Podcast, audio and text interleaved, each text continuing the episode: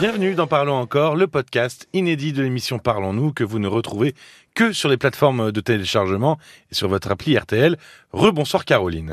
Rebonsoir Paul. Alors comme de coutume, dorénavant, nous allons revenir sur ce qu'il s'est passé euh, dans l'émission et en particulier sur le témoignage de Manuela qui était très riche, euh, puisqu'il a duré Oui. même une heure le témoignage de Manuela. Elle était fatiguée de ses choix amoureux parce qu'elle ne tombait que sur des hommes à problème et alors, plutôt gros problème derrière. Et finalement, alors au fil de l'échange, elle aborde son enfance et puis elle vient te confier que- qu'elle a été maltraitée par sa mère.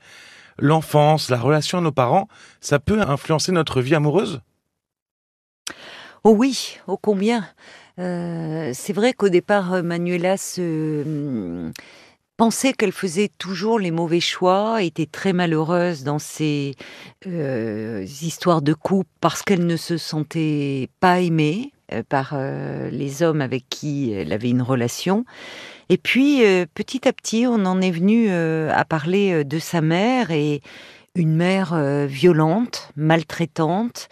Il y avait les coups physiques, mais il y avait également euh, toute la dimension euh, psychologique, une mère qui humiliait, euh, une mère en proie à des pulsions sadiques. Ce cadeau quand même, cette poupée, cette seule poupée offerte pendant dans son Mm. enfance, euh, auquel euh, Manuela n'avait pas le droit de, toucher.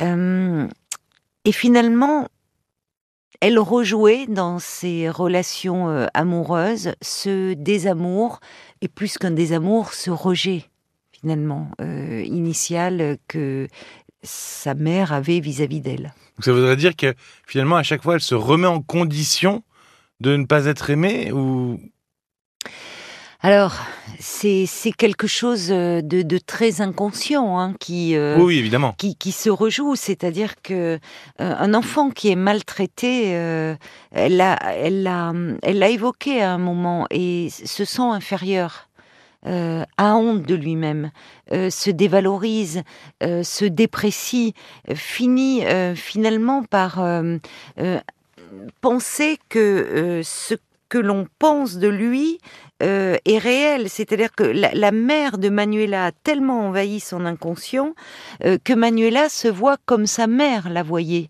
C'est-à-dire quelqu'un qu'on ne peut pas aimer. Oui, mais ma maman, elle dit qu'elle n'était pas à la hauteur alors que on se rendait compte que Oui. c'était son ex qui n'était pas à la Oui, hauteur. c'était son compagnon qui avait peur de ne pas être à la hauteur et notamment euh, euh, dans, dans l'intimité euh, sexuelle. Mais c'était, euh, tu fais bien de relever cela parce que dans le je ne suis pas à la hauteur, c'est-à-dire je, je suis pourquoi je ne suis pas aimée? Il y a cette interrogation terrible et douloureuse et lancinante chez tous les enfants maltraités. Pourquoi mes parents ne m'aiment pas? Oui, que- Pourquoi ne suis-je pas aimée? Parce que c'est, est-ce que c'est euh, possible de, de finalement concevoir qu'on peut ne pas être aimé pour euh, aucune raison? Non, il y a quelque chose d'insupportable parce que euh, l'enfant, lui, On a forcément même- fait quelque chose, quoi. C'est ça qu'on se oui, dit. je pense, non l'enfant se sent fautif. Ouais.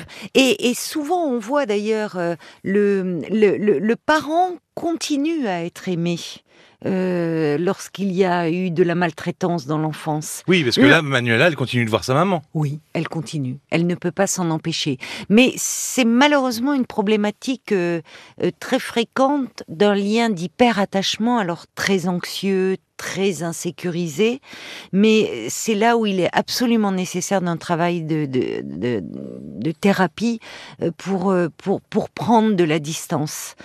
C'est inconcevable, c'est inconcevable pour l'enfant, mais quand on y réfléchit bien, même pour nous, ça l'est. Parce que on, cette image de la mère particulièrement, on parle de la violence des hommes, hein, et beaucoup notamment malheureusement à travers euh, toutes les situations de violence conjugale. Mais la violence n'est pas uniquement le fait des hommes. Les femmes peuvent également exercer la violence. Et Oui. Plus impensable encore, elles peuvent exercer de la violence sur leur propre enfant. Et ça, ça va tellement à l'encontre de, de cette image euh, que l'on a dans notre inconscient collectif de, de la mère entièrement dévouée à ses enfants, prête à mourir pour eux, pour les protéger. L'instinct maternel. Et oui Ouais. que c'est c'est inconcevable. Alors euh, évidemment, ça reste des cas exceptionnels, mais pour autant, cela existe. Et d'ailleurs, euh, il y a des, des enfin, peut-être aurons-nous l'occasion euh, euh, de, de, parler du déni de grossesse. Exactement, oui, on pourrait en parler dans cette parole encore. C'est là, Gabrielle Rubin, dont je cite souvent l'ouvrage qui malheureusement n'est plus oui, le, disponible. Exactement, le livre est épuisé. Ces mauvaises mères qu'on aime tant. Elle parle d'un déni d'enfant.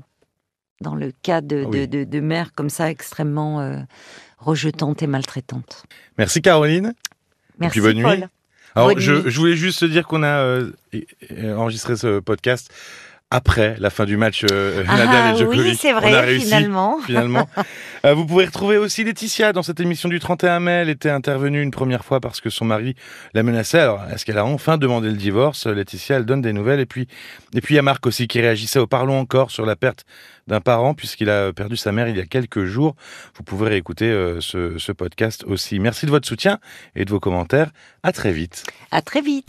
Parlons encore. Le podcast.